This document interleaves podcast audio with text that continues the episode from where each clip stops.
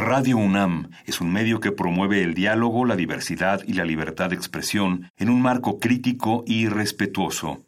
Los comentarios expresados a lo largo de su programación reflejan la opinión de quien los emite, mas no de la radiodifusora.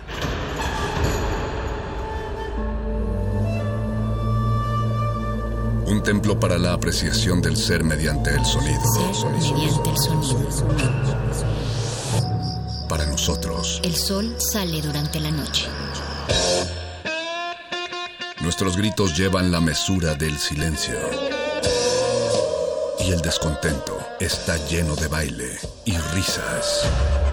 A todo, incluso a nosotros, nos resistimos. La universidad Ustedes y nosotros somos de Resistencia modulada.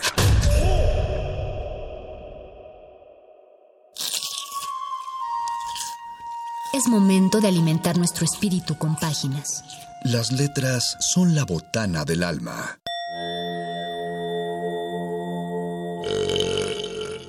Recuerda la máxima. Los libros son como los tacos. Aún los malos son buenos. Muerde lenguas.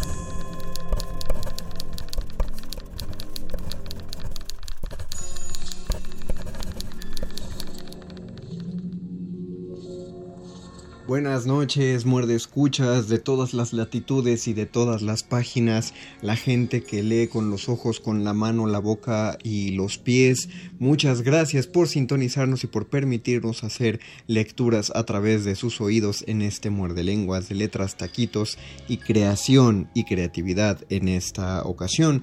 Los saluda el Mago Conde a nombre de su compañero Luis Flores del Mal, o sea, yo soy el Mago Conde y mi compañero es Luis Flores del Mal. Les damos la bienvenida no solo a Resistencia modulada, sino al espacio de literatura dentro de esta revista radiofónica.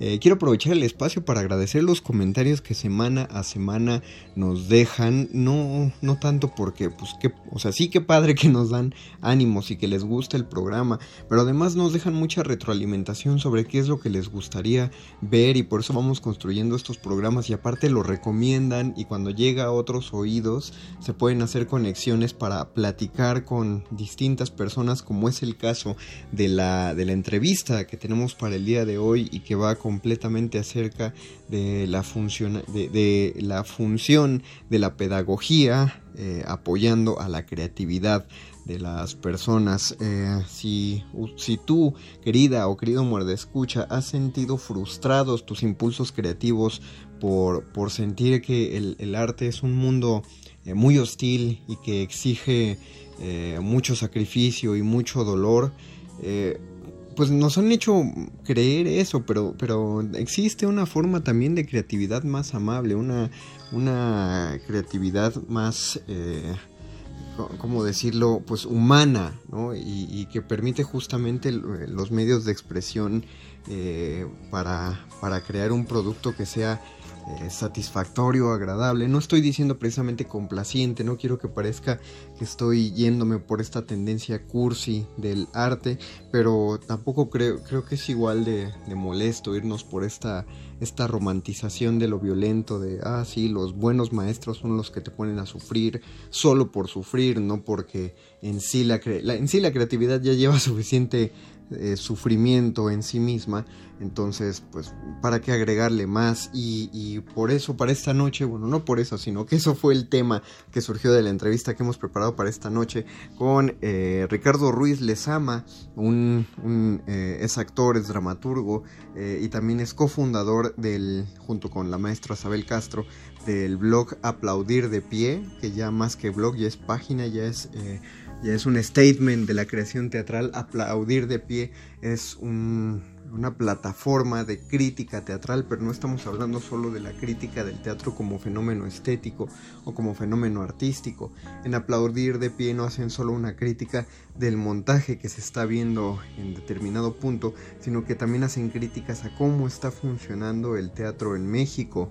Eh, podría decir que en particular en la Ciudad de México, pero no, porque puedo asegurar que tanto eh, Sabel como Ricardo eh, hacen, hacen muchos viajes, bueno, cuando se podía, o desconozco que, cómo ocurrió durante la pandemia, pero sí se movilizan en distintos puntos para conocer la situación del teatro nacional e incluso del teatro internacional, y por ello tienen, tienen una buena perspectiva. Son personas muy jóvenes, sí tengo que aclarar, me parece que son más jóvenes que su servidor, eh, no se dejen llevar por el hecho que les digo maestros, son, son unos maestros de la palabra y de la función en la teatralidad, pero ya verán ustedes por qué con, la entrevista que, tan sabrosamente, eh, más que entrevista es una plática, por favor, si le, les pido que si tienen contactos que quieren empezar a escribir, que quieren empezar a, a ser creativos, si hay si hay jóvenes entre la audiencia o conocen gente más joven que está pensando en meterse en una cuestión artística, por favor invítenlos a escuchar esta plática. Eh, y, también eh, los, los, padres de, de, familia, las madres que quieren empezar a, pues eh, tienen que aceptar que tienen hijos o hijas que se van a dedicar a las cuestiones creativas. Les aseguro que esta plática con Ricardo Ruiz eh, les va a ser de, muchísima ayuda y les va a dar mucha tranquilidad. Eh, vamos a hacer una pausa musical antes de llegar a esta entrevista y regresamos a Muerde Lenguas, Letras, Taquitos y Creación Artística. Muerde lenguas. Muerde lenguas. Muerde lenguas. Y regresamos a Muerde Lengua, su programa sobre letras, taquitos y creación artística, creación teatral, creación escénica en todos los formatos. Eh, estoy viendo que, bueno, he logrado ver a través de redes sociales que hay mucha gente que está aprovechando esta, pues ya no es segunda ola, ya quién sabe cómo en qué ola vamos, tercera, cuarta. Seguimos encerrados, pues nos están vacunando, sí, pero también tenemos la posibilidad todavía de estar en casa. Creo que me, atrevería a vaticinar que se nos acerca una cuarentena más feliz de lo que fueron las cuarentenas anteriores, tomando en cuenta que van unas pegaditas de la cola con las siguientes, porque ya, ya se viene una cuarentena en la que ya hay sectores de población vacunados, en donde vamos a ver una tasa de, contagios descender, pero al mismo tiempo hay que seguir guardando la, la distancia. Entonces vamos a seguir haciendo, eh, trabajando desde casa, tomando clases desde casa, por más horrible que pueda ser eso, pero también vamos a estar más relajados porque sabremos que en la calle no hay, no hay tanto bicho como había antes, así que hay gente que todavía va a aprovechar este tiempo para eh, para aprender cosas nuevas o mejorar las aptitudes que ya tienen. Y es por eso que, como les había anticipado en la presentación de este programa, tenemos en esta ocasión a Ricardo Ruiz Lezama en nuestro Muerde Lenguas. Bienvenido, Ricardo. Un saludote. Eh, yo sé que esto es poco profesional, pero sí le tengo que decir a la gente que estoy muy contento de platicar contigo porque eres una de las personas que conocí en los tiempos ahí en la Facultad de Filosofía y Letras. Bienvenido, Ricardo.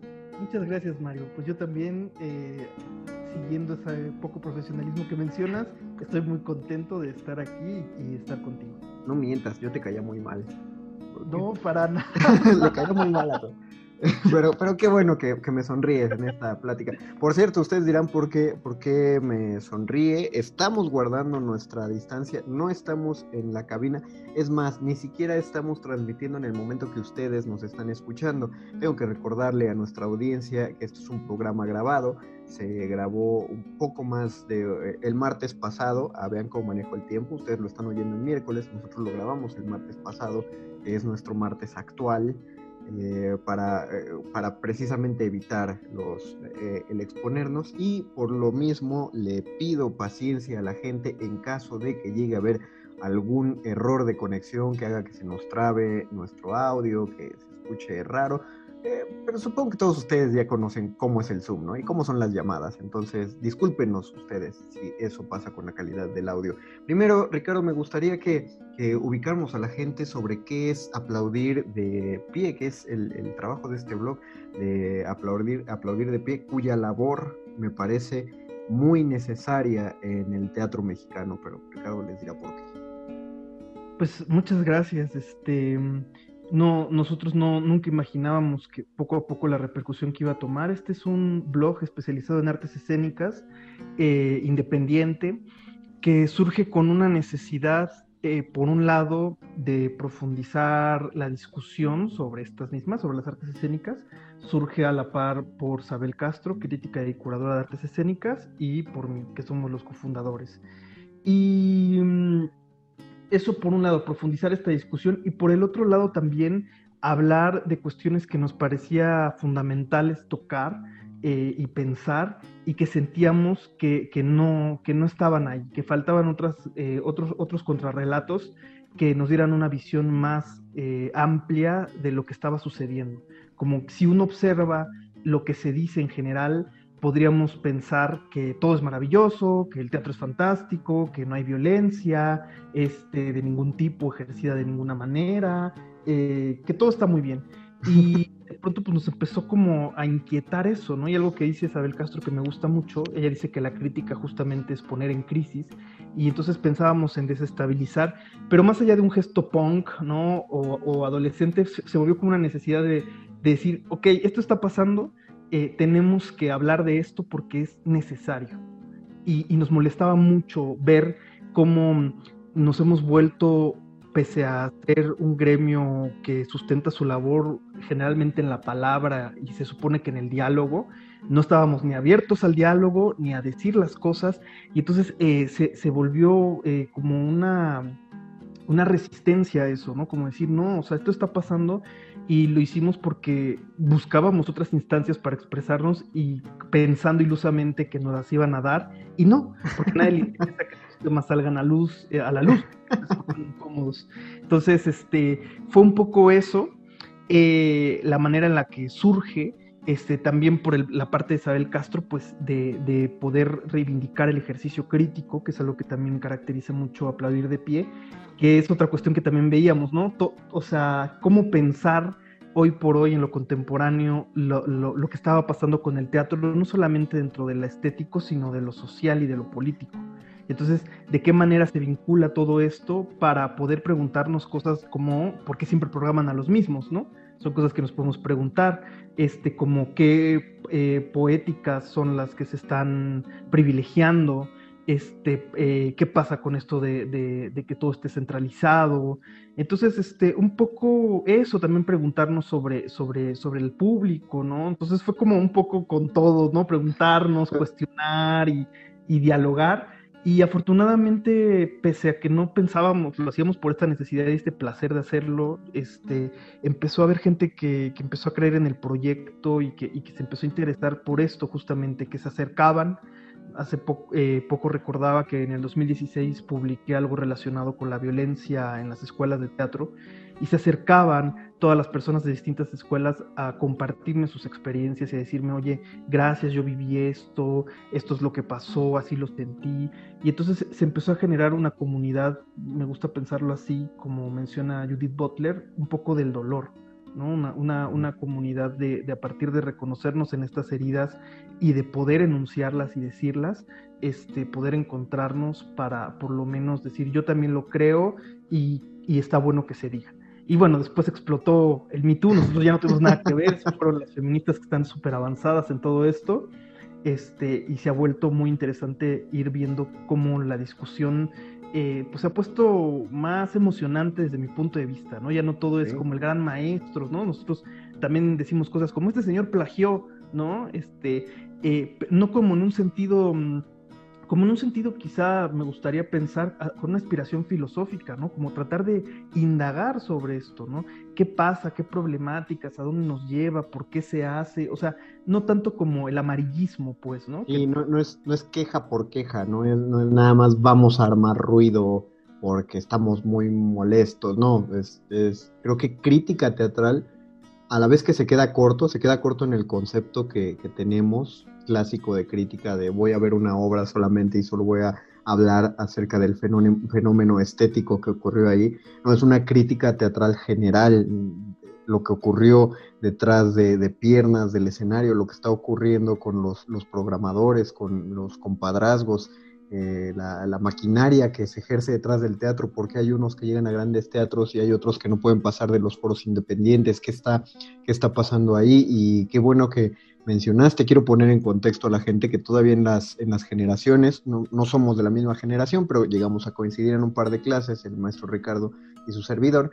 Eh, aún manteníamos esta filosofía que creíamos que era la correcta de unas escuelas tipo Whiplash, donde los actores se formaban a, partir de, disculpen, disculpen jóvenes la palabra, pero a, base de chingas, ¿no? Uno, este, uno, uno tenía que estar intimidado, bueno, no lo viví personalmente, sí debo decir, porque no estaba en el área de actuación, pero uno veía que así vivían los compañeros que sí estaban en las áreas de actuación. Eh, básicamente era de, si tienes lo que los maestros llamaban poco carácter, no vas a sobrevivir en este teatro y la única manera que ellos tenían de ver si había carácter o no, pues era mediante la exposición y la humillación.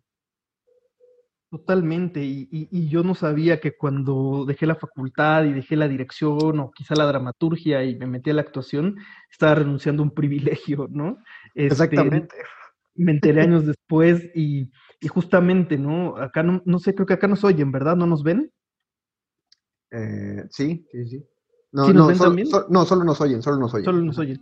Ah, perfecto. Entonces, este, yo soy gordo, ¿no? Este. Somos somos, mano. somos, bueno, pero cada quien que se diga a sí mismo, ¿no?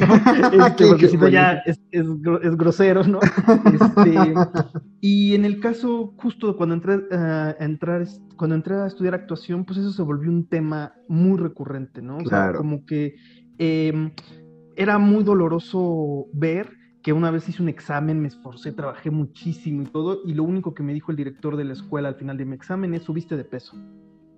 Entonces para mí era como, pero bueno, pero trabajé esto, hice un personaje, este, estuve esforzándome muchísimo, ¿no? Hicimos un gran proceso, eh, pasaron muchas cosas y tal, ¿no? Y eso, en eso se centraron, ¿no? En, que era gordo. Y muchos de mis comentarios eh, de finales de semestre tenían que ver con esto. Entonces sí, sí me tocó de alguna manera todavía vivirlo, este, y reflexionarlo, y hablarlo, y abrirlo, y entonces ir descubriendo bueno, que eso es la punta del iceberg, ¿no? Claro, porque llega un, llega un momento que lo compras, ¿no? Te meten la idea de que no es que el teatro se basa a partir de tipos de cuerpo, entonces, eh, pues uno, uno al ser gordo siempre te mandan a los papeles o de una persona mayor o a los cómicos, porque, eh, ah, es gordo, es, es gracioso, se va a ver gracioso en escena, entonces por eso lo vamos a, a poner ahí. Eh, definitivamente el actor tiene que trabajar con su cuerpo y por eso necesita como el, ejercicio, ¿no? Para, poder estar en dominio de su cuerpo. Pero el hecho de hacer ejercicio no implica, y es una cosa que, si creemos lo contrario es que estamos dentro de esta cuestión gordofóbica, el hecho de hacer ejercicio no implica precisamente que tengas el cuerpo que se piensa de un atleta. O sea, todos los, todos los actores hacen sus calentamientos, hacen sus dinámicas, están en control de su cuerpo. No es indicativo de nada cuál es el fenotipo de ese cuerpo. Totalmente, y creo que justo lo que se volvía fuerte era observar que seguíamos este, replicando tanto desde la institución como desde los modelos de representación eh, los prejuicios y también era hablar de eso, ¿no? ¿Qué cuerpos, qué cuerpos se ven, qué cuerpos no se ven? A veces este, también el proyecto que Isabel Castro ha seguido desarrollando, eh, a la par de aplaudir de pie, reflexionar sobre incluso cuáles son por decirlo de alguna manera, la pigmentación predominante en, la, en las... O sea, hay una serie de temas, ¿no? Muy, muy fuertes que ahí están eh, cosas que desafortunadamente incluso no se pueden contar, ¿no? O sea, porque, porque este, eso es lo más difícil, ¿no? Y lo, y lo he ido entendiendo, ¿no? O sea, de alguna manera situarme en este lugar, o sea, el lugar de la disidencia no es un lugar que uno elige, sino en el que te colocan. Entonces, ya que te colocan, tienes dos opciones, o renunciar o este, discutir, reflexionar y reivindicarte en, el, en, el, en la escena. Y un poco es lo que tratamos de hacer tanto con aplaudir como con nuestros proyectos. Eh, y ya que mencionaste acerca de los proyectos, bueno, eh, no quería dejar pasar esta entrevista sin que la gente ubicara qué es aplaudir de pie. Invito a la gente que se meta a las, a las redes sociales. Están, eh, yo los sigo en Facebook y en, Instagram. ¿Tienen también Twitter o, alguna otra plataforma? También Instagram, Facebook y Twitter. Instagram, Facebook y Twitter como aplaudir de pie. Eh, son, son páginas muy interesantes porque no solo se centran justamente en la... Eh, surge como un blog, pero también comparten mucho contenido para que va a abonar a la reflexión de, en torno a los quehaceres escénicos. Y bueno, el maestro Ricardo ya mencionaba que tienen otros proyectos y es, y es uno de los motivos por los cuales está, está aquí esta noche, porque hay, hay dos talleres que van a entrar en curso en meses venideros, en abril y mayo, ¿no es así, maestro? Sí, eh, totalmente. Un poco mm, eh, para poder sumarnos a la discusión, lo que íbamos viendo es que te de, alguna manera ser, estar en la disidencia eh, se te exige más, ¿no? Es muy fuerte, pero quien está en lo hegemónico puede no tener ni idea, pero porque tal o cual cosa de, podríamos llamar compadrazgos, que todos sabemos que existen, estamos en México, por eso existe la palabra, pueden llegar a ciertos lugares de poder, de visibilidad, ¿no? Ciertas autoridades que, dirigen a lo mejor unas instancias en las que eh, no tienen ni siquiera licenciatura, por ejemplo, ¿no? Eh, cuando eh, si, sin ese conecte a personas con doctorado no las dejarían estar, porque no, o sea, eso es lo que se vuelve complejo. Entonces, este, mm, un poco toda esta preparación a la que nos tuvimos que ver sometidos y también este Isabel porque pues se duda, ¿no? Como, como no como no estás dentro de la hegemonía, pues te van a poner en cuestionamiento todo el tiempo, pues también de alguna manera te lleva a seguirte preparando, a seguirte preparando, también por el placer y más que nada por el placer, ¿no? a veces cuando uno habla de esto pareciera que, que, ah, bueno, pero lo que te guió fue ese afán de revolucionario, no, porque nos encanta estudiar también, ¿no? Y eso de alguna manera, este, yo pienso que se va transformando, o por lo menos así nos sucedió, en, otro, en otra vocación que es la docencia, que es ahora un poco lo que, lo que hemos hecho y a partir de hace como dos años hemos estado incursionando en esto, Aplaudir de, Pie tiene seis años, entonces, este, ¿de qué manera poder, por ejemplo, vincularnos desde otros lugares, ¿no? Eh, desde otro tipo de pedagogía? ¿Cómo, cómo toda esta crítica que hacemos, por ejemplo, hacia los cuerpos, este, hacia, hacia al prejuicio de los cuerpos, em, podría devenir en otra forma de, aproximarnos al aprendizaje escénico. Y en este caso, eh, fue muy fuerte porque justo lo que mencionabas, pues de alguna manera uno se cree lo que le dicen, entonces, bueno, tú eres gordo, tú no puedes ser actor, ¿no? Eh, y entonces salí de la escuela y pues yo me sentía nada, ¿no? Me acuerdo que alguna vez le, nos comentó una docente de ahí que, un compañero le dijo, yo no entiendo por qué los estudiantes egresados de la ENAT eh, salen con una autoestima como pidiendo casi permiso, ¿no? Cuando yo egresé, entendí. Pues claro, porque la violencia con la que te someten de distintos ángulos, sientes que no eres capaz, que no vale la pena. Entonces me fui a Argentina y dije, pues bueno, voy a estudiar actuación, voy a empezar otra vez porque seguro no sé nada, soy, no, valgo nada, ¿no? Y fui, fui como reapropiándome y decir, no, bueno, pues sí, o sea, sí aprendí y todo, solamente que creo que esa no es la forma. Y fue un acercamiento para mí a otro tipo de pedagogías. Realmente en donde sí podría pensar en, esta idea del pedagogo como, como aquel, aquella persona que acompañaba, los, dejaba a los niños a la escuela, ¿no? Que era un poco esa acepción este, eh, de la palabra y, más como ese acompañamiento, ¿no? más desde, desde, otro lugar que no tuviera que ver con, con, esta violencia que hasta uno, yo pensaba, así se enseña, ¿no?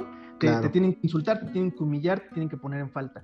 Y entonces, a partir de esto, de este encuentro, ahí nace una vocación pedagógica en mí, porque pude ver dos cosas. Una, que cualquier persona podía ser artista solamente porque tuviera ganas de ser artista sin importar nada, sin ningún tipo de discriminación.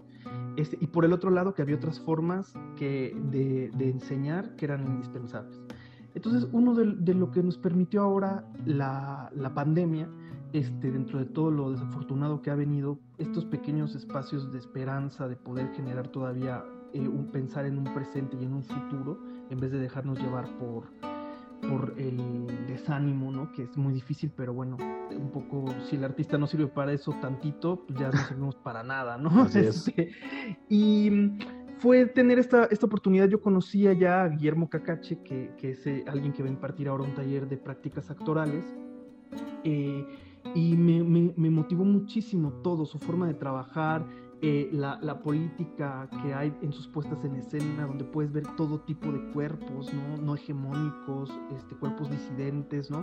No se va, digamos, a, a extremos como este, mm, quizá como Castellucci, que incluso utiliza personas sin partes del cuerpo. Digo, no, no basta hacia, hacia allá su búsqueda, pero sí en un sentido de no, no seguir necesariamente un canon hegemónico, ¿no? Un canon dominante de hay que vestirse, hay que ser de tal o cual manera.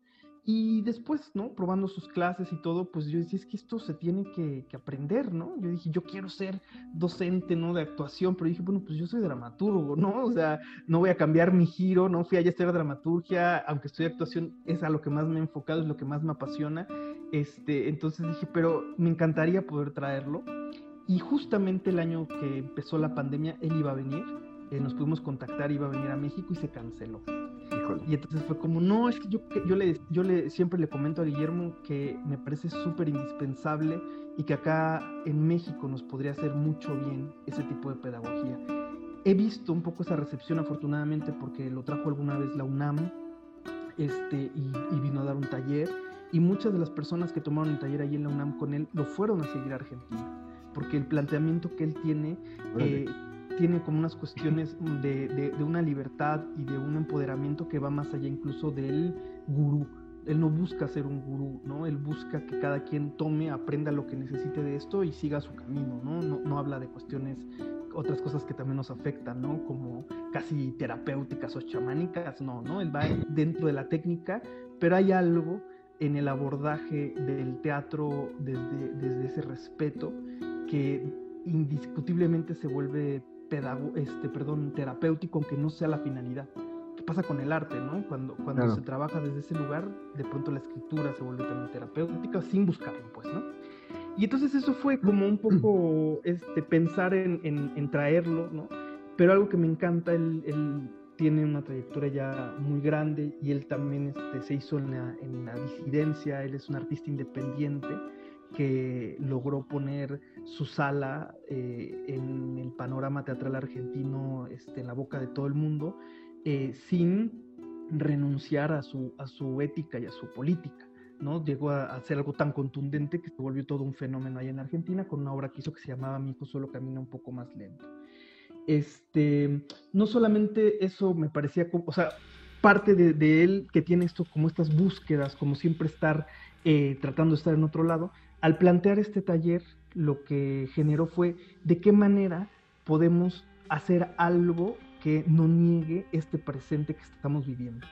No en términos de la pandemia necesariamente, sino en términos de dispositivo. ¿Cómo hacemos para eh, jugar y experimentar la actoralidad desde lo que nos proponen estos medios?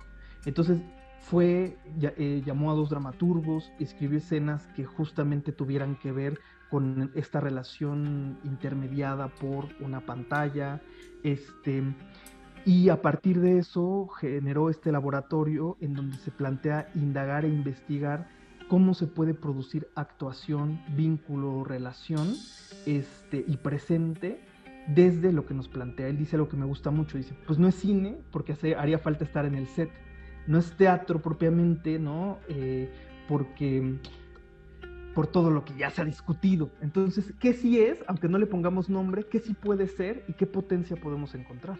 Es, eh, eh, es muy curioso que lo estés diciendo ahorita. quien escuchó el, el Muerde Lenguas del lunes pasado y que en, mi espacio temporal lo grabé hace una hora, platicaba acerca de esta misma cuestión con un, bailarín de, la compañía BSS eh, de danza, eh, acerca de, esta, de este formato que él decía que llegó para quedarse.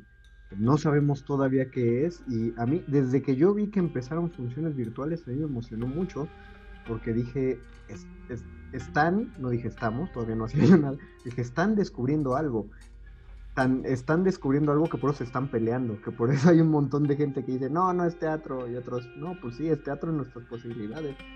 Tan, le están descubriendo que no tiene nombre. O sea, yo quiero saber qué va a pasar con los teóricos y yo espero que ah, la gente de aplaudir de pie sea de los primeros que empiecen, y ya lo están haciendo con estos talleres, que empiecen a definir este, pues va a ser un, va a ser una nueva forma de arte, una nueva forma escénica, es un en vivo a través de las pantallas es un descubrimiento y por eso me emociona porque pues no se había planteado porque no había la necesidad. pero al mismo tiempo nadie lo pudo imaginar hace 100 años, porque hace 100 años no había manera de que te imaginaras que podías estar viendo en vivo a una persona del otro lado del Pacífico. Ahora se puede, o, que 7 millones de personas estén viendo el mismo espectáculo desde la comodidad de sus casas, tampoco, no era algo que se planeara, deja tú hace un siglo, hace 40 años, no era algo que, que te podías imaginar, hace 20 años, no era algo que podías pensar, el celular solo tenía la viborita y ya un celular con cámara y era de, hoy no manches, pues qué, millonario eres. Es decir, es un nuevo paradigma y en tanto a lo de pedagogía que decías, eh, no me había dado cuenta hasta que lo mencionaste. Eh, como, como, como, gente de teatro, estudiantes o exestudiantes o esta generación eh, de, creadores nacientes, claro que podemos cuestionarnos todo, ¿no? Y podemos decir, ah, bueno, esta práctica no estuvo bien, no está bien hacer el teatro desde aquí tal, pero finalmente la gente que está formando a los nuevos creadores sigue ahí y sigue con las ideas, eh, tú lo dijiste de otra manera, yo les voy a decir anquilosadas. Eh, y cuando surgen estas denuncias a través de redes sociales, lo más que hacen estas personas es caer en el silencio.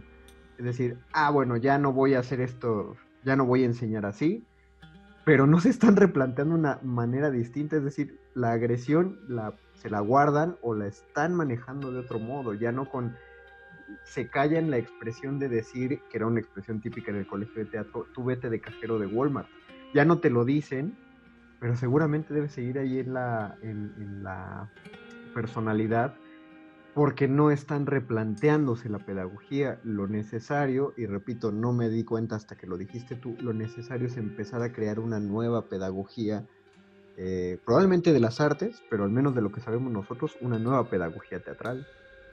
Totalmente, y justo creo que mm, mm, algo que nosotros buscamos es generar una opción alternativa eh, de calidad, ¿no? Es decir, desafortunadamente, como bien mencionas, eh, todos estos prejuicios que hay, ¿y tú en qué te formaste? En tallercitos, ¿no? Son cosas que te pueden llegar a decir. Y en Buenos Aires, cuando yo fui, ¿no? y yo les decía, es que estoy estudiando en la Universidad Nacional de las Artes de Buenos Aires, me decían, ah, ok, ¿no? Este, yo decía, ¿qué, ¿qué tan igual? Y me di cuenta que allá eh, parte de la formación, o sea, realmente la, la, educación universitaria de las artes tenía su tiempo, tienen mucho tiempo, pero tienen más arraigada una tradición de los talleres independientes que dan figuras, este, icónicas del teatro mundial, ¿no? Por ejemplo, está el Esportivo Teatral, Em, con Ricardo Bartiz. Y, son como escuelas eh, alternativas, o sea, son tres años, ¿no? Entonces empiezas en primero, segundo, tercero, y si nosotros nos ponemos a revisar de alguna manera la genealogía de los artistas que, que surgen de estos talleres, que ya tienen esta educación alternativa este, a, la institución, pues podemos encontrar a alumnos em, como Rafael Spregelburg, por ejemplo, ¿no? Que fue alumno de Bartiz, y vas a hacer una genealogía. Mauricio Cartún tiene un taller eh, también privado y en su taller este, empezamos a hacer un seguimiento de todos los, los este, dramaturgos y dramaturgas que formó. Entonces es muy fuerte ver que lo que acá se, lo que acá es como, ah, te estás formando en tallercitos, allá es este, allá es una, se ha reivindicado el espacio alternativo como una posibilidad. Y es algo que a nosotros nos interesa. Y en este caso, por eso quisimos traer, este, y tuvimos la oportunidad de traer a Guillermo, por ejemplo, en el caso de la, de la, de la actuación que como bien eh, mencionabas, eh, desafortunadamente acá no, no ha llegado tanto su labor, pero si lo googlean es indudablemente, no por mí, por la prensa, por colegas, por todo lo que está ahí, uno de los directores y pedagogos teatrales más importantes de finales del siglo XX y principios del XXI. Entonces, para nosotros, es, para mí es una oportunidad, o sea, yo me emociono cuando lo digo, porque cuando yo tomé eso dije, es que esto se necesita, justo como tú dices, se necesita saber que cualquier persona puede actuar, se necesita actuar sin necesidad de que te violenten y se necesita poder incluso tener una postura política en relación hacia la actuación y ética. No basta aprender técnicas. Yo me parece que lo contemporáneo ir a aprender técnicas eh, es muy mínimo. Tenemos que ir a aprender también eh, a repensarnos y a repensar nuestras relaciones y que de alguna manera poder apropiarnos de nuestra actoralidad o de nuestro arte este, como sujetos del, discurso que, estamos tratando de discutir cuestiones em, que, disidentes quizá, No, eh, y ahorita que, qué bella frase esa que eh, dijiste que cualquiera puede actuar, eh, porque llevándolo hacia el taller que tú das o vas a dar, el de dramaturgia, una filosofía con la que yo comulgo es que cualquiera puede escribir. y, se la aprendí a Ratatouille y me parece que es una película necesaria para ver de todos porque esa es, es muy emotivo esa cuestión del cualquiera puede cocinar que es justamente por qué vas a negarle a alguien el que quiera dedicarse a algo solamente porque crees que no puede. O sea, y es eso, es solo el pensamiento de creer. Y si lo digo así, eh, parece, cuando lo digo así, se nota que es un pensamiento viejo, nos regresa a momentos de, de racismo. Pero estamos viviendo en otro tipo de discriminaciones, todavía hay racismo, hay mucho machismo y hay muchos otros ismos que diluyen a, los creativos. Eh, no, cuando no tienen estas conexiones que son políticas también, es decir, conocer a un programador, ser, compadre de un programador eh, o, tener un espacio teatral ya asegurado para ti, sigue siendo una cuestión política. Eh, y qué feo cuando la política se mezcla de ese modo con el arte. pero pero es, es, algo que todo mundo pues debería replicar y, ojalá se sigan a las redes de, aplaudir de pie para que ustedes mismos se, unan a esto. No sabemos si alguien por ahí solo ha escrito una obra o un cuentito y resulta que tiene grandes aptitudes para la dramaturgia, que jamás había pensado en que podía desarrollar justamente porque se pensaba que los talleres de dramaturgia eran solo para egresados de alguna carrera de letras, ¿no? Probablemente haya hay alguien que pueda aventarse y, empezar a aprender acerca de la, de la, dramaturgia. Otra virtud, como tú lo dices, no podemos dejar de lado los, las consecuencias terribles que ha traído la pandemia, pero creo que una gran virtud es este, esta especie de socialismo artístico que se generó en redes sociales porque todo mundo buscando la chuleta debido al cierre de teatros empezaron a dar talleres muchas personas descubrieron que podían dar clases y muchas personas descubrieron que podían aprender distintas maneras de creación escénica. He visto talleres de actuación, he visto talleres de gestión de, proyectos culturales, eh, talleres de creación y elaboración de tesis, de escritura creativa, de dramaturgia, de escritura de guion para series y cine. O sea, eh, es básicamente decirle, lo quieres, inscríbete, lo voy a dar por Zoom. O sea, solo necesitas tu computadora y, ya, y llegamos y nos, nos aproximamos y, no sé, cuando esto, eh, en esa frase anhelante de cuando todo esto acabe, yo espero que haya un boom de creativos escénicos, porque es justamente toda la gente que no sabía que podía crear teatro y en este momento dicen, bueno, ya están abiertos los teatros, a ver cuántas compañías esto se tiene que llenar definitivamente de teatro. Totalmente, creo que mm, justo hablabas algo de estos ismos, ¿no? Y hay un elitismo también, ¿no? Ah, claro, sí. En, el que te dicen, tú puedes ser o no puedes ser artista porque tienes que cumplir con tales o cuales cosas. Y pareciera que en la escritura tendrías que ser eh, o muy culto o tendrías que ser este, muy leído, ¿no? Y algo que a mí me gusta mucho del teatro, sobre todo yo creo que por eso me fascina poder enseñarlo y poder compartirlo, es que es mucho más esencial o sea, si pensáramos en, el, en un punto de vista como, como muy eh, de todas las posibilidades que hay, porque además tiene todas las posibilidades en sí, ¿no? Este, mm, podríamos pensar que, que esto que estamos haciendo podría, ser, podría volverse escena, ¿no? después obviamente hablaríamos de todo lo técnico y esto, pero es decir, con el lenguaje que tenemos, con los referentes que tenemos, con los personajes que puede ser la tía, la mamá, reformulado o descaradamente estar puesto ahí, tú puesto ahí, o sea, no necesitas más que tener una vida y tener ganas de contarla para hacer teatro. Exacto. Una, conexión con la realidad y ya, ya puede ser una escritora en general. Sí, sí, totalmente. Entonces, este, creo que justo lo que me parecía interesante era no, no, algo que no, no quería resignar, no, era la, la, posibilidad del encuentro. Hablábamos de la situación y yo pensaba en, en el de Camerón, ¿no? Y toda esta gente que se junta y cuenta historias. Y yo dije, pues un poco, si nos juntamos a hacer un taller de escritura, más o menos estaríamos haciendo eso. ¿No? Este, en medio de una peste, nos reunimos eh, para, para contar algo que en este momento, que eso, eso me parece fundamental, quizá después pueden también volverse eh, artistas este, del teatro y no dramaturgas o llevar la escritura hacia el lugar que quieran, porque creo que eso, esa generosidad tiene la dramaturgia, que siempre yo que soy como abuelo este, de, todo, ¿no? Del guion, de las series, porque ahí están esos fundamentos. Este, pero en este presente, ¿de qué, de qué forma el encontrarnos y narrarnos este, y compartir, que es lo que da el espacio del taller, nos puede dar un respiro y un sentido dentro de todo este caos. Y entonces volvemos a pensar y a reivindicar el arte como, como, como este respiro de, de, los pueblos y podemos encontrarnos y cualquier persona puede acercarse, ¿no? Y, y con esta necesidad, con esta curiosidad, descubrirse artista, que eso me encanta de los talleres. De pronto yo les digo, es que tú, dices que yo soy ingeniero, y le digo, pues sí, pero también todos estamos aquí conscientes de que has descubierto que también eres un, escritor de dramaturgia. Y ahora tú sabrás qué quieres hacer con eso, pero además de ser ingeniero, eres, te, eh, tienes, puedes encaminarte y ser artista. Y no está peleado, pues. O sea, puedes hacer lo que tú quieras y también dedicarte a la dramaturgia. No, Juan Ruiz del Arcón era abogado y bueno, eh, creo que todos los escritores desde el siglo XVII hasta el XIX eran abogados o médicos o desempleados, porque no existía la, formación como tal cual de la escritura. Digo, es que en el tronco común universitario todos les enseñaban latín y griego y se los enseñaban leyendo a los clásicos.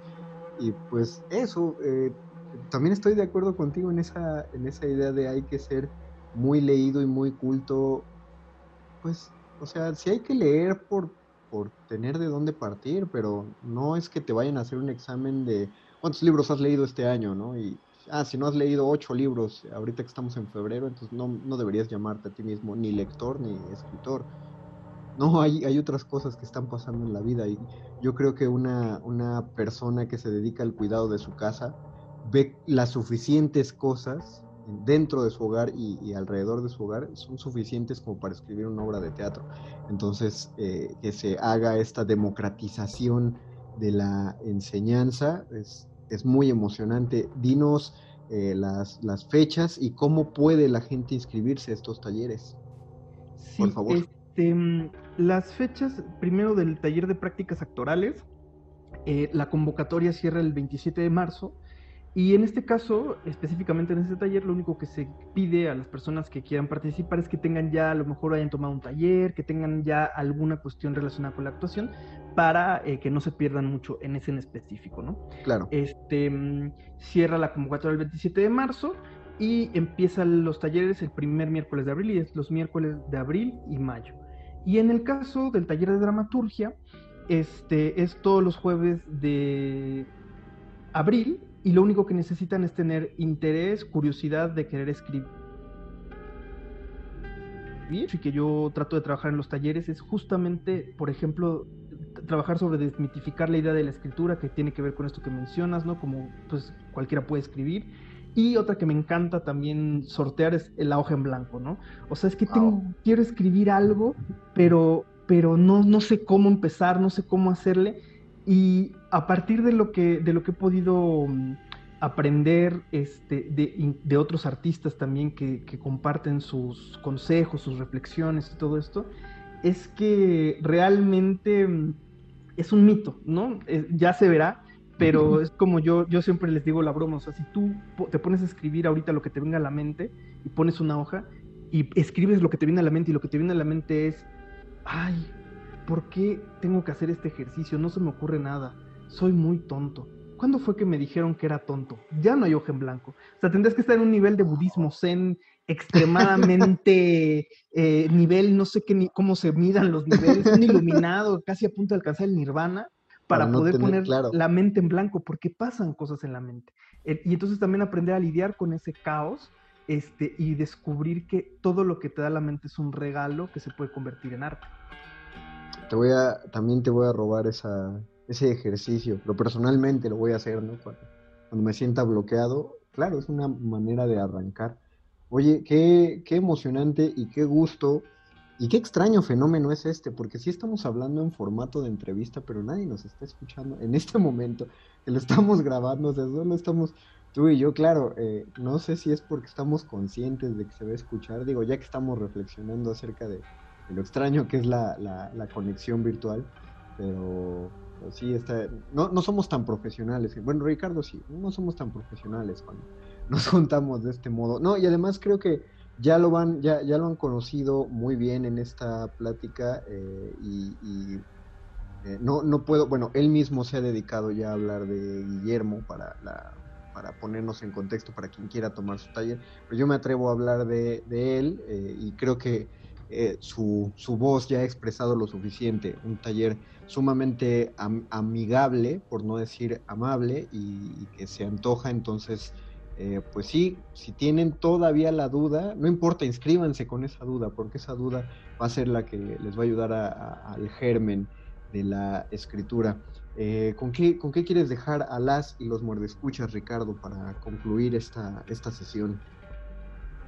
Yo creo que quiero dejarlos con. Hablabas un poco hace. Eh, en toda esta conversación sobre querer ser artista, sobre si te dejan o no te dejan y todo esto. Y hay algo que decía Herbie Hancock que me gustaba mucho, y dice que él evolucionó mucho como, como pianista, cuando se dejó de pensar como pianista y se empezó a pensar como humano. Y entonces empezó a descubrir todo lo que pensarse como pianista lo estaba limitando. Ah, entonces, me gusta esa reflexión que hace él y como traerla un poco a esto, como pensar en que quizá este, este momento de, que, de lo que hemos vivido puede ser una oportunidad para que como humanos nos podamos dedicar a algo que seguramente a quien le llame la atención ya le había llamado la atención y no se había aventado, ¿no?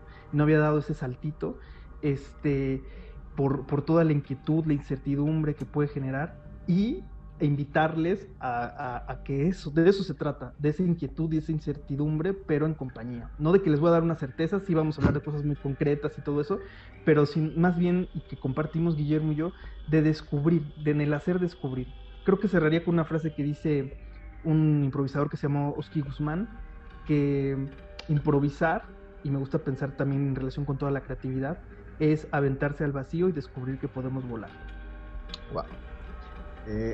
Damas y caballeros, Ricardo Ruiz Lezama de Aplaudir de Pie, uno de los cofundadores de Aplaudir de Pie. Voy a aprovechar la entrevista para mandarle un saludo también a la maestra Isabel Castro y una felicitación a ambos por, por el porque este proyecto sigue caminando. Digo, recuerdo haberlo visto los inicios del blog hace, hace ya años, ya que ocho, Seis, seis años. Seis años, ah, bueno, siguen siendo muchos, no sé, pero, pero, o sea, es un, es un trabajo desde la disidencia y, de, definitivamente de resiliencia, y ojalá la gente le llame la atención. Facebook, aplaudir de pie, Twitter, aplaudir de pie, Instagram, aplaudir de pie. Síganlos, por favor, y en la medida de lo posible, inscríbanse a estos talleres. Muchas gracias, Ricardo, por tomar esta videollamada. Eh, nosotros en Muerde Lenguas vamos a hacer una pausita musical y regreso, pues yo creo que nada más a despedirme. Gracias, Ricardo. Muchas gracias, Mario. Muerde lenguas. Muerde lenguas. Muerde lenguas. Y pues esto es todo el, tiempo del que disponemos. Eh, somos locutores, duramos poco y es tan larga la programación radiofónica eh, que bueno, aquí tenemos que concluir porque tenemos más programas en resistencia modulada a los cuales dejarles el tiempo. Agradecemos a Betoques que hizo la producción de este programa y a quien sea que esté en la operación de la consola allá en Radio UNAM. Ojalá les haya gustado esta... Yo, la disfruté muchísimo, creo que se notó, pero ojalá les haya servido de algo la plática que se tuvo con, Ricardo Ruiz Lezama. Eh, déjenos, déjenle comentarios tanto en nuestro Facebook Resistencia Modulada, en Twitter arroba R Modulada, como eh, directamente en las redes sociales de Aplaudir de Pie. No les voy a dar las, las redes sociales directamente a Ricardo porque olvidé pedírselas, o sea, sí las tengo, lo tengo agregado, pero pues no le pedí permiso para dárselas, ¿no? Pero, pero búsquenos, búsquenlo ahí en tanto en Resistencia Modulada como en Aplaudir de Pie y entrenle a este debate. ¿Ustedes qué opinan? Eh, ¿Aún defienden que, que debe haber esta, eh, esta pedagogía de, de pues del castigo, una un carácter punitivo al momento de enseñar las artes. Eh, consideran que el físico es fundamental para interpretar uno u otro papel. Eh, ustedes han identificado prácticas de cualquier tipo de discriminación en, una en la enseñanza artística, eh, bueno, supongo que existe, o más bien sé que existe en la danza, he visto que existe en el teatro, pero no sé qué tipo de discriminación se dé, por ejemplo, en la enseñanza de la música. Eh, no, no, tuve una formación entre escritores, por ejemplo, en la SOGEM o lugares parecidos, que me indique cómo podría ser la discriminación en un, en un mundo de, de estudios eh, directamente literarios. Digo, estudié literatura dramática y teatro, pero no letras hispánicas. No sé cómo funciona ahí, entonces por favor coméntenos todo eso y compartan esta... Eh, pues estas reflexiones con nosotros y con su gente. Nosotros, bueno, yo me despido, yo a nombre de nosotros me despido. Muchas gracias por habernos sintonizado. Recuerden, quedan dos orotas de resistencia modulada. El próximo lunes volverá mi compañero Luis Flores del Mal a tomar la batuta y yo los escucho, o más bien ustedes me escuchan dentro de dos semanas. Mientras tanto, esto ha sido todo de mi parte. Soy, fui, sigo siendo y seré el Mago Conde y les deseo buenas noches.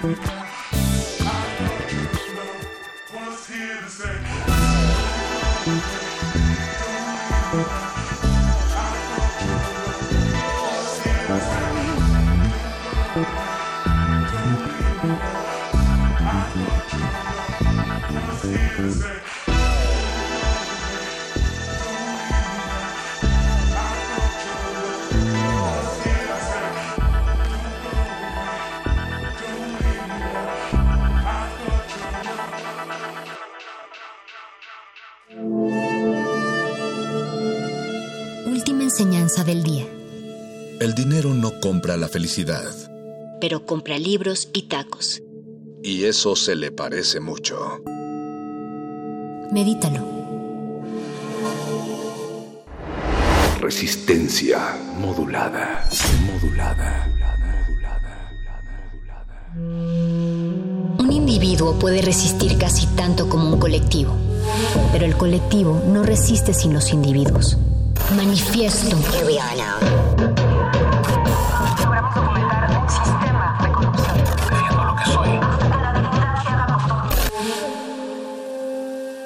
sonidos distintos, solo separados. Tu cuerpo es una revolución. Manifiéstate.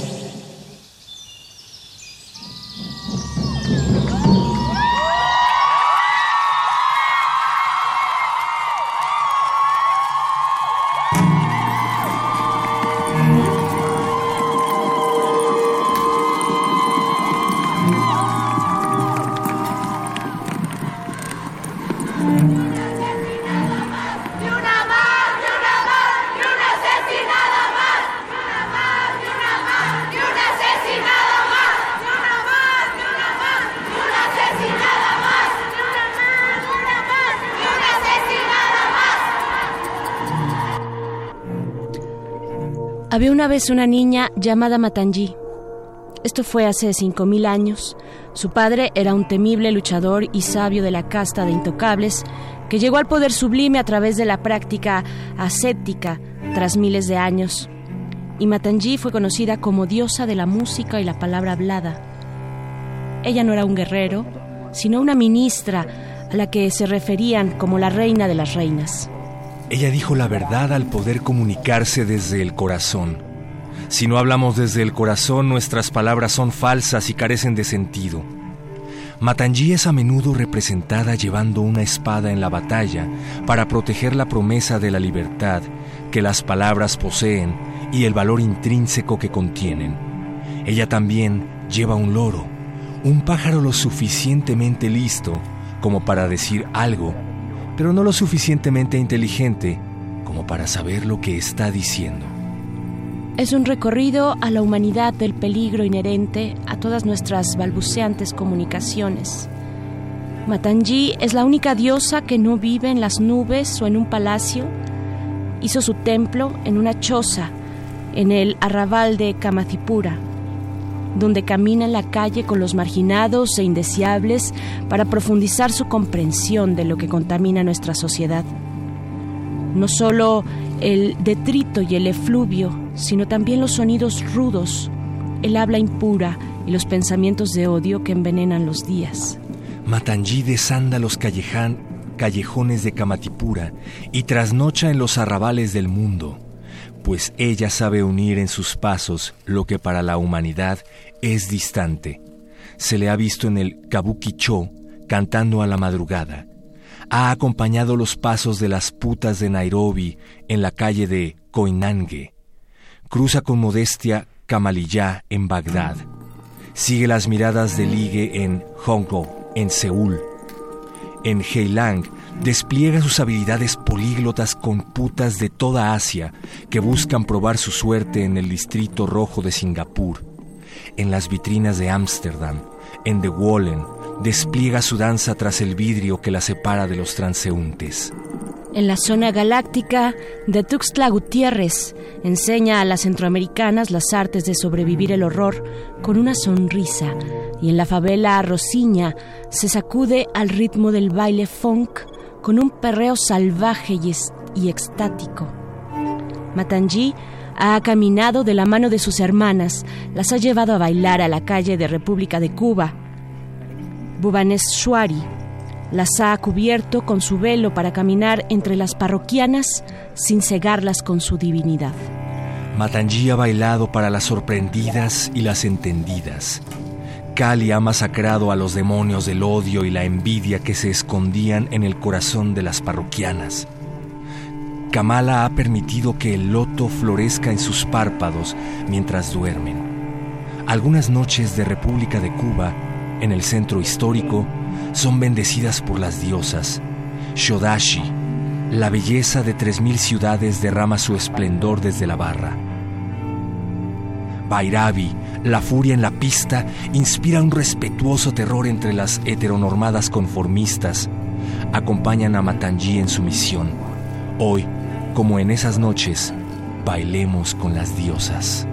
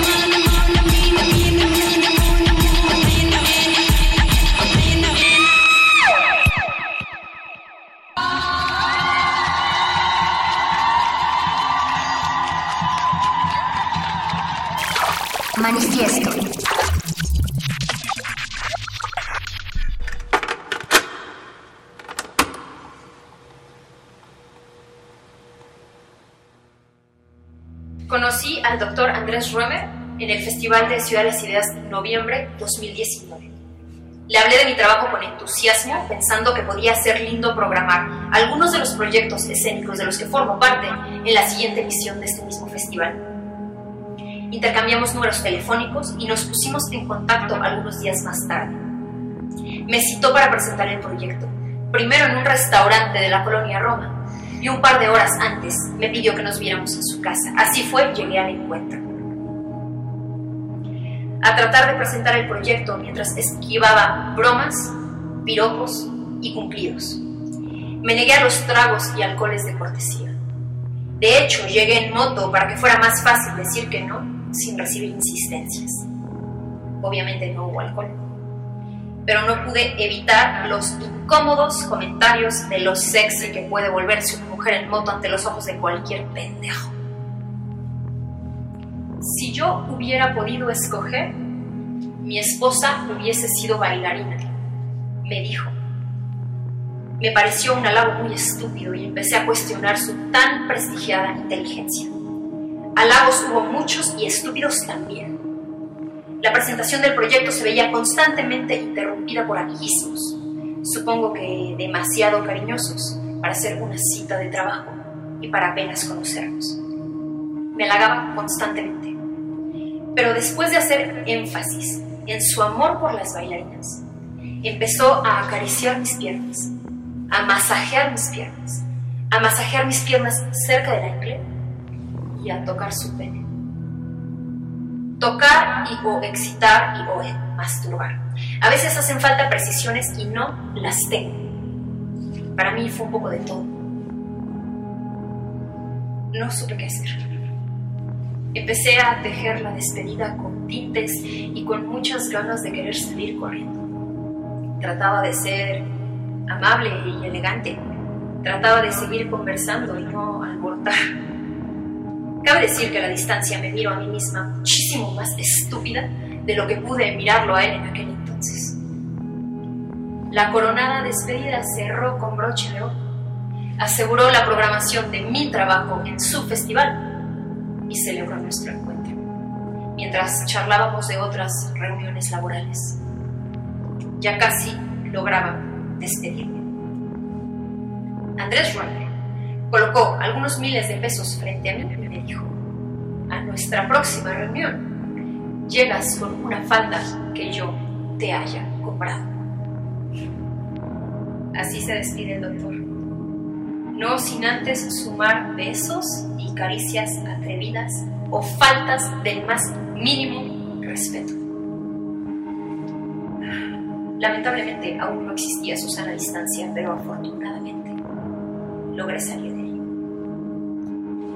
Después de eso pasaron infinidad de cosas, un montón. Empecé a buscar la manera de denunciar y finalmente terminé en la unidad de género de Grupos Almas. Me sometí a un proceso de investigación que estuvo a cargo de Jackie Loas.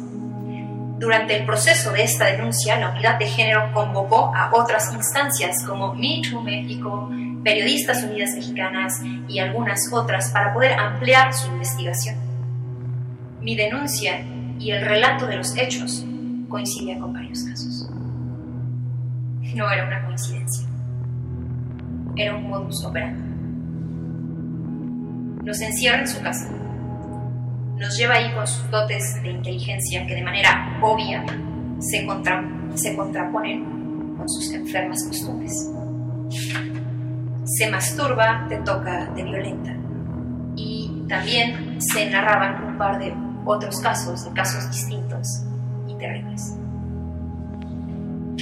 Fue así como en diciembre del 2020 la unidad de género determinó que Andrés Ruemer es un violentador sexual patológico que atenta contra mujeres.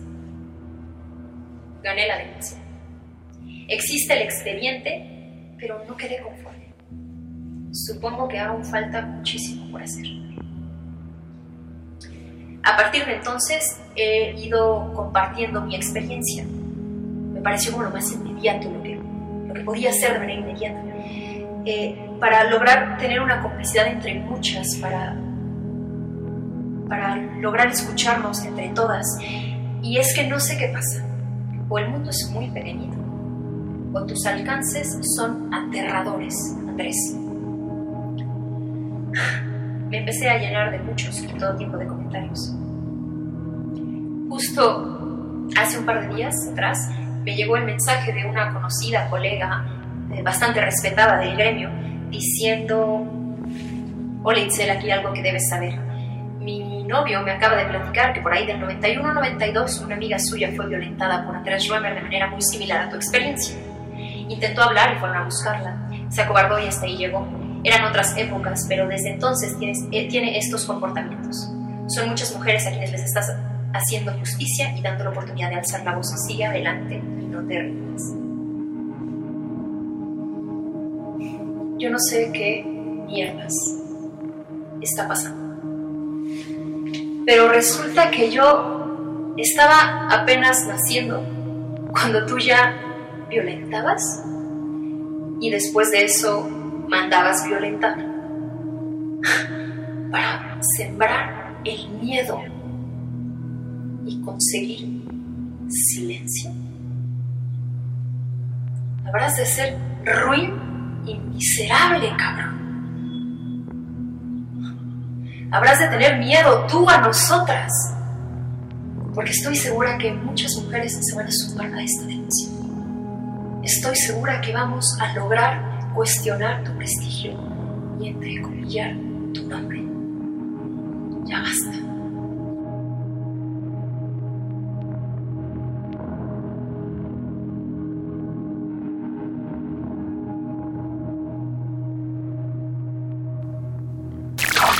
Manifiesto.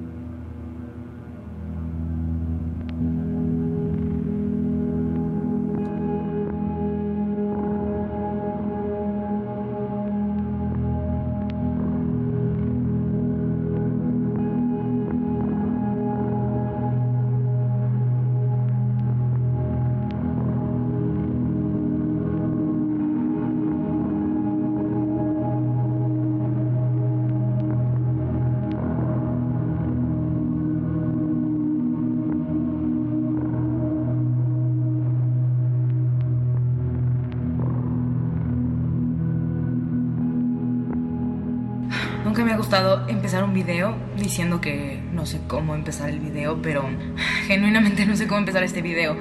Em, entonces solo voy a empezar a hablar. Hace unos años salí de antro con unos amigos. Eh, era un grupo de amigos con el que usualmente salía de fiesta, de antro. Eh, prácticamente todos youtubers, personas que conozco desde hace muchos años. Y tomé mucho esa noche. Em, un par de mis amigos ofrecieron a llevarme a mi casa después porque estaba eh, muy borracha. Recuerdo pocas cosas a partir de ahí. Em, recuerdo que vomité de camino. Recuerdo que llegamos a mi edificio y que Rix, uno de los amigos que venía acompañándome esa noche, se ofreció a subirme. Yo no podía caminar bien. em, estaba en un estado bastante pesado. Mis otros amigos se fueron. Y de las otras cosas que recuerdo esa noche es entrar a mi departamento, pensar que ya estaba en mi casa, que se iba a ir, entrar a mi cuarto, como que quitarme mi jumper y meterme a la cama como para irme a dormir. Em, y lo siguiente que recuerdo es a Rick haciéndome cosas mientras dormía. No sé, no podía mover los brazos, no podía mover las piernas. No sé si estaba en shock, no sé si estaba muy borracha, no sé, no sé qué estaba pasando. Hasta la fecha no, no sé qué pasó con mi cuerpo. Em, solo sé que, pasó y mm, lo que quiero contarles em, el día de hoy es la historia alrededor de lo que viví después de esto, los siguientes años de mi vida y lo que lo que me enseñaron y lo que creo que pueden enseñarle a otras personas. Em, creo que es momento de que yo hable de esto públicamente por muchas razones, razones que eh, espero entiendan una vez escuchen esta historia. Cuando desperté en la mañana, mi primera reacción fue gritarle a Rix que, le pasaba, que, había pasado, que se fuera de mi casa.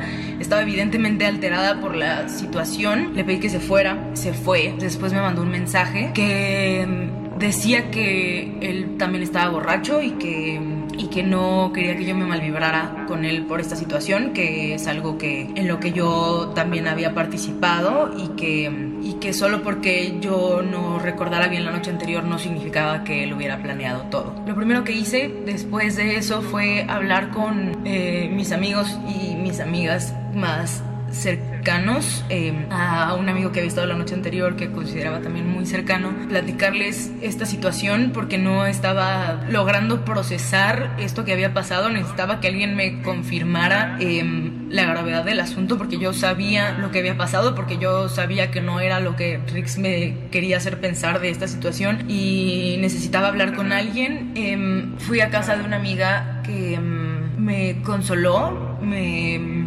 escuchó y al día siguiente me dejó de contestar el teléfono. Otra de mis amigas me, me preguntó por qué me había puesto tan borracha. Y otro de mis amigos escuchó y básicamente me dijo como que mal pedo y ya, esa fue como la primera reacción que recibí de las primeras personas a las que les dije. Y voy a tratar de explicar mis sentimientos a lo largo de este video para que entiendan un poquito todas las cosas que, que viví, las decisiones que tomé alrededor de esto. Para empezar, sí me, sí me sentía muy culpable de haber tomado esa noche. Me sentía culpable de haberme puesto en una situación así, de haberme expuesto de esa manera. Y por más que yo pensara en que si mi hermana hubiera vivido esta situación y me estuviera contando esto, jamás la haría sentir culpable por haber tomado. Sabría que no es su culpa, sabría que no, no es algo que tendría que estar en, su cabeza. No podía pensarlo de mí. Simplemente me sentía culpable por haber, eh, sí, por haberme puesto en una situación de esa manera, por no haber estado en mis cinco sentidos esa noche, lo cual, amigos, em, si en algún momento han llegado a pensar algo parecido a esta situación, de verdad nadie debería tener miedo de salir a tomar con sus amigos. Si no puedes salir tranquila y con confianza con tus amigos, ¿con quién sí? Em, me estoy desviando y no me quiero desviar. Probablemente pase mucho a lo largo de este video, voy a tratar de contar la historia en orden. El punto es que mm, ese comentario me hizo sentir que lo que pensaba, que mi culpabilidad se, se elevara, que sintiera que, que mm, era en parte mi culpa, que sintiera que, mm, que no tenía em, armas para hablar de esto desde una posición de alguien que sufrió algo, no sé, eh, obviamente la posición de mis otros amigos como de ignorar este tema o como de entenderlo y bloquearlo, me afectó también porque me hizo pensar que no era tan importante, que, em, que estuvo mal, pero que, que, no tenía el peso que yo le estaba dando emocionalmente en ese momento. Una de mis amigas en ese momento incluso hizo un chiste al respecto, como burlándose de la situación. Y mi amigo, si bien reconoció que había sido algo grave, que había sido un problema, pues definitivamente es algo que escuchó y decidió ignorar incluso las veces siguientes que hablé de este tema con él, hasta recientemente, pero otra vez me estoy adelantando. Lo que sí me sugirió fue que hablara con mi equipo de management, que también era el equipo de management de Rix, para que hicieran algo al respecto, para que ellos me pudieran ayudar. Y eso hice. Hablé con una de las personas en las que más confianza le tenía en ese momento em, de mi equipo de management y em, ahí fue cuando empezaron como que a caerme muchos veintes de muchas cosas para empezar que, que no era algo que les extrañaba oír a nadie que no era algo que les parecía tan grave a nadie, que, que, que, no sabían cómo reaccionar ante esta situación y definitivamente no culpo a nadie de los que estoy mencionando esta historia por no saber cómo reaccionar a esta situación. Yo tampoco supe cómo reaccionar en, en ningún momento, todavía no sé bien cómo reaccionar ante muchas cosas que pasan alrededor de esto, pero, pero no sé, era una persona que estaba en, en una posición de poder ayudarme, de poder hacer algo, de, de que pensé que podía acercarme con esto y que podía ayudarme y solo recibí como, no sé, como esta propuesta de decirme, ok, vas a querer hablar de esto y como que, ok, decirlo y ver qué pasa y como que sacarlo o, o vas a querer como que enterrarlo. Le dije, no sé, no, no sé, no sé qué quiero hacer. O sea, me acerco a ti también porque no, no sé qué hacer con esto. Y en ese momento, el primer pensamiento que se me vino a la mente fue, no sé si quiero que me conozcan por esto. No sé si quiero hablar de esto públicamente. Mis amigos no me escucharon, como que lo recibieron y como que lo almacenaron. Em, y no sé, una parte de mí como, ok, si las personas más cercanas a mí lo ven como algo tan, tan tranquilo y tan normal, ¿por qué, porque el mundo lo vería distinto? Y, y, creo que también tiene que ver mucho con el año en el que fue esto, como que siento que últimamente se ha hablado más de este tema públicamente, es una de las razones por las cuales he sentido que, que he avanzado en este proceso, pero sí, y esta persona me dijo que, que yo tenía razón y que estaba de acuerdo conmigo, que no, no era algo para hacer algo.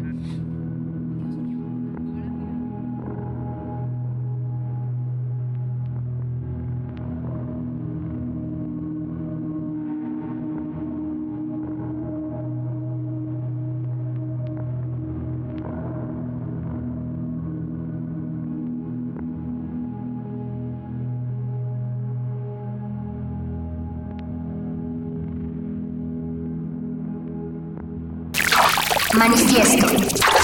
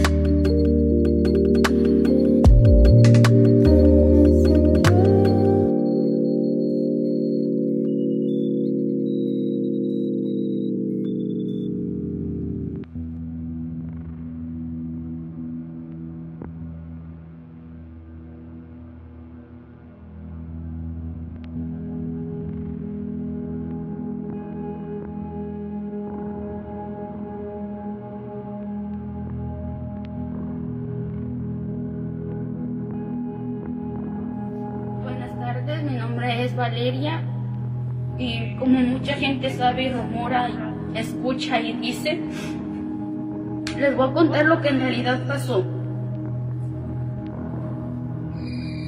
Hace aproximadamente 20 días, yo, mi familia tiene un negocio de antojitos mexicanos, yo les ayudo a repartir.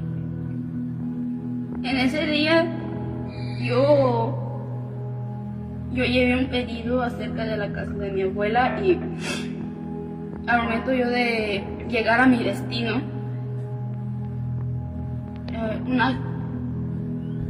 de gente armada, porque iba armada, empezó a gritarme vulgaridades de cómo me iban a poner y cómo me iban a hacer lo que ellos hicieron. Yo le di recio a, en la moto y me fui de, de lejos de ellos. Pero fue de en vano porque después me siguieron y me empezaron a gritar más cosas. Se pusieron enfrente de mí y lo único que quise hacer, hacer fue arrebasarlos. Me echaron la camioneta encima y se empezaron a burlar de mí. Yo con el temor que traía, traía miedo, traía mucho miedo. Yo me escondí en una casa y los que estaban en la casa fueron y me encaminaron a la casa de mi mamá, de mi abuelita. Durante el trayecto de 15 días no salía a ningún lado, no había dado ni, ni el rayo de luz de mi casa. El día lunes, antier,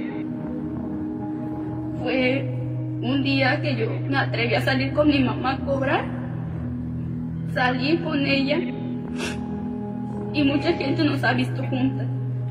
Terminamos ese día temprano y ella se quedó aquí en mi casa y yo me salí porque me había invitado una amiga. Me atreví a salir porque yo quería ir a la casa de una amiga a jugar juego de mesa. Yo llegué, me la pasé bien. Se llegó el momento de irme de allí. Eran aproximadamente las nueve. Y prendí mi moto y me marché. Al dar la vuelta de su casa, una camioneta negra con caja atrás, no sé, me miraron, me tumbaron de la moto y me agarraron. Yo al momento cuando miré eso aventé mi cartera a un lote vacío que estaba allí me agarraron y me subieron con ellos. Solamente escuché cómo me decían que me iban a, que me iban a hacer y que me iban a hacer si yo decía. Yo di el último, el último golpe que, que aguanté y me no me, tu, me defendí y tuve resultado de ello uno quedó herido y yo me aventaron de la camioneta me violaron. Me aventaron de la camioneta y me tiraron, me empujaron allí. Cuando miré yo que se, nomás se fueron, arrancaron la camioneta los muy cobardes y se fueron. Yo al momento miré que mi moto no estaba donde me habían tirado, me habían dejado tres cuadras después de donde me habían tumbado de la moto y me fui corriendo hacia mi moto, estaba todavía prendida, tirada y prendida. Yo me fui para la casa de mi amiga. Antes de llegar me di cuenta que no traía el bolso que yo cargaba. Me fui donde lo había, donde lo había tirado. Y duré cinco minutos Al momento agarré mi celular, que estaba en el bolso, y le marqué a, a mi hermano. Le marqué y, y rápidamente fueron por mí a la casa de mi amigo. Yo hace 20 días, o sea, antes de cuando me acosaron verbalmente, yo ya había dado el comunicado con la gente, con la supuesta que está, la supuesta gente que está encargada del pueblo, lo que me había pasado. Cosas no hicieron nada, nada hicieron. Se lo llevó el viento. Al igual, al momento cuando mi familia fue a verme, me llevaron y directamente fueron con esas personas. Nomás escuchaba lo que estaban diciendo y, y ya. Han pasado 36 horas de esto y no ha habido solución. Ahora, es mi historia. No tuya, no de las que les están contando. Es mía.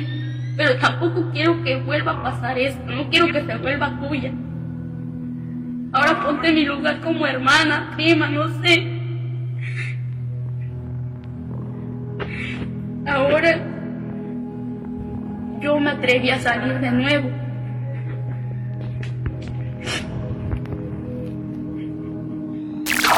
Manifiesto.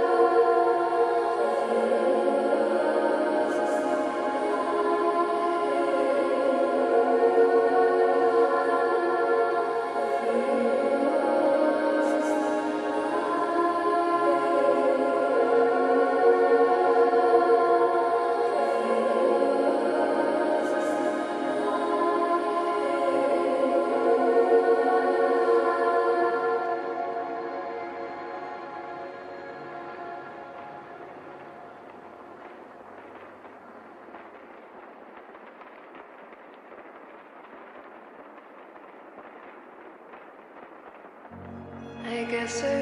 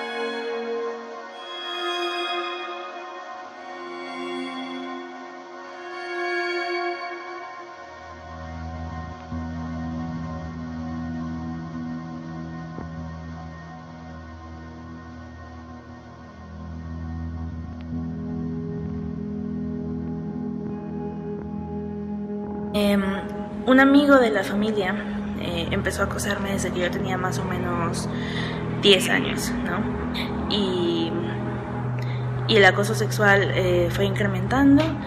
Eh, felizmente pues yo no veía mucho a esta persona, pero pues sí llegó a tocarme sin mi consentimiento y un día pues que yo estaba afuera de, bueno, había entrado al baño y él me esperó afuera, pero era un baño que estaba como en una parte muy incomunicada de, de la casa en donde estábamos y pues él me siguió eh, y cuando salí estaba ahí eh, como desnudo eh, con una erección y y pues me, me, acorraló y empezó a besarme y a tocarme eh, sin que yo quisiera estaba gritando y traté de pues estaba tratando de escapar y le decía que me dejara y pues no sé o sea la verdad lo empujé y no sé cómo salí corriendo eh, y a partir de ese momento obviamente no quise volverlo a ver no y también a los 13 años sufrí de una violación por parte de un familiar. ¿Y cómo reaccioné a estos dos casos de abuso sexual? Bueno, creo que cuando, sobre todo cuando eres menor de edad, es muy difícil tener una pues una reacción espontánea cuando te pasa esto. Creo que en mi caso, pues yo eh, llegué a sentirme culpable de lo que había pasado por no o sea, yo creía que lo podía haber evitado. Creía que había sido mi culpa, que eh, debía haber estado con otra persona cuando pasó, que debía haberme dado cuenta antes y, debía haberle dicho a, alguien antes de que pasara. Eh, y creo que es muy común, ¿no? Que las víctimas de abuso sexual se culpen por lo que pasó. Pero es muy importante entender que ninguna de las víctimas y los sobrevivientes de abuso sexual fueron los culpables. No había manera de que ustedes pudieran haber evitado esto, ¿no? Y sobre todo se sabe que la mayoría de las violaciones se dan en ambientes familiares, ¿no? La mayoría de las violaciones se llevan a cabo eh, por parte de una persona conocida por la víctima. Entonces, eso lo hace mucho más difícil de poder evitar porque la mayoría de las veces las víctimas confían en sus agresores, ¿no? Y es algo que nos espera. Y también debido a que la mayoría de las víctimas conocen a sus agresores, las familias a veces eh, no les creen, eh, sobre todo cuando es en el ámbito familiar, y creo que a mí me ayudó bastante haber, ayudado, haber eh, buscado terapia psicológica y también empezar a hablar un poco más de esto y rodearme con personas a las que les había pasado lo mismo. Creo que es muy importante denunciar a las autoridades y sobre todo en estos casos donde se da en escuelas, porque personas así no deberían estar cerca de niños y de jóvenes, ni siquiera deberían tener eh, la posibilidad de enseñar en una escuela. ¿no? Y la ventaja que tienen ustedes en el caso de, de la Escuela Secundaria Técnica 119 Juan, Luis, Ruiz de Alarcón es que pueden unirse y pueden apoyarse mutuamente para luchar con este eh, abusador sexual. Creo que ustedes, los estudiantes de la escuela Juan Ruiz de Alarcón, deben unirse para hacer una denuncia colectiva en contra del abusador de menores Valdivia y deben eh, alzar la voz porque mm, tienen que evitar que esta persona abuse de otros niños y mientras más pronto actúen mejor. Ustedes eh, deben apoyarse mutuamente y entender que pues por más penoso que sea y doloroso que sea hablar de esto, es muy importante eh, pues denunciar para que no, no, le vuelva a pasar a otra persona y también para que eh, los los violadores o los que abusan de menores de edad sepan que no pueden salirse con la suya tan fácilmente.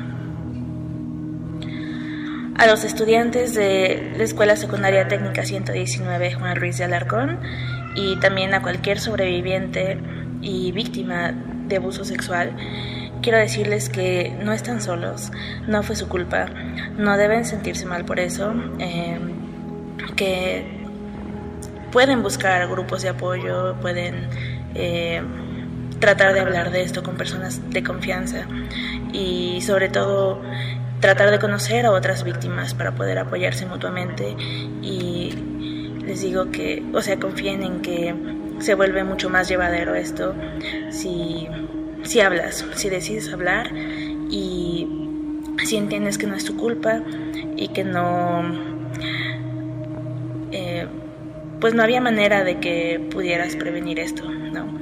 Eh, se debe trabajar con las personas que abusan de otros y él es el que hizo mal, tú no tienes nada de culpa. Y a los padres de familia les quiero decir que apoyen a sus hijos, que les crean cuando les dicen que alguien está acosándolos o abusando de ellos sexualmente, porque nadie inventa esto. No es, perdón, no es algo que las personas puedan eh, inventar. Eh, es algo muy eh, horroroso de vivir y pues a pesar de que de que el depredador sexual eh, de sus hijos sea una persona conocida, un familiar, tienen que creerles y tienen que denunciar a esa persona ver qué se puede hacer para proceder con ella legalmente, ¿no? Por más fuerte que sea el lazo que tengan con esa persona, que después se den cuenta de que es un abusador sexual, deben creerles a las víctimas porque, pues como les dije, nadie, nadie tendría por qué inventar eso, y menos un, un niño, un adolescente. De verdad, eh, espero que apoyen a sus hijos y los ayuden para sobre, sobrellevar esto que pues es muy difícil, pero tampoco es imposible.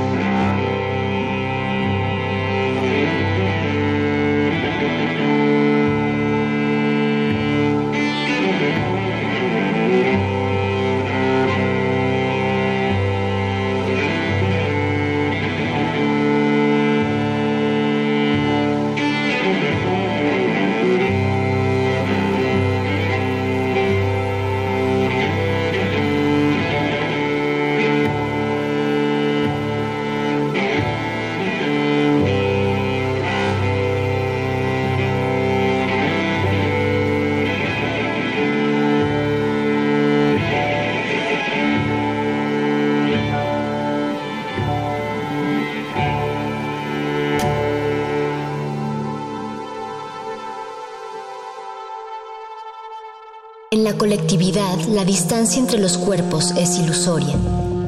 Pero en esa distancia está nuestro manifiesto.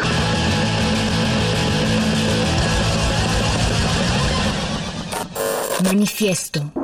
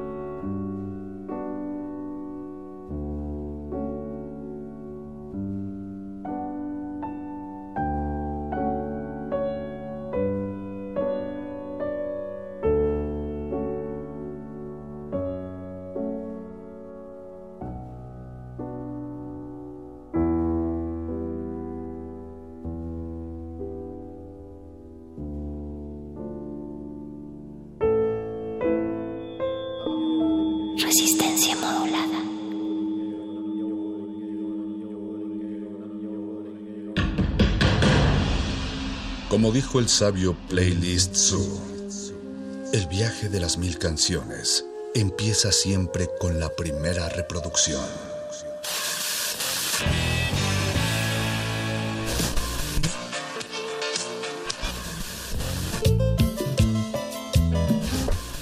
A continuación, un maestro te abrirá la puerta de su lista de reproducción. El resto va por tu cuenta. Play listo.